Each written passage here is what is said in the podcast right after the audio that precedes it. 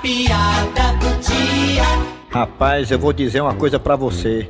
Com essa crise, o negócio tá é feio. É, eu tô vendo que tá todo mundo reclamando, mas essa crise não chegou lá em casa não. Pois lá em casa tá de um jeito que às vezes não tem nem o que comer. Pois eu já não posso reclamar, porque ontem eu comi picanha, hoje eu vou comer galinha caipira e amanhã eu vou comer camarão. É mesmo? Não tô dizendo, macho. Aliás, tu conhece outro sabor de miojo? Ui!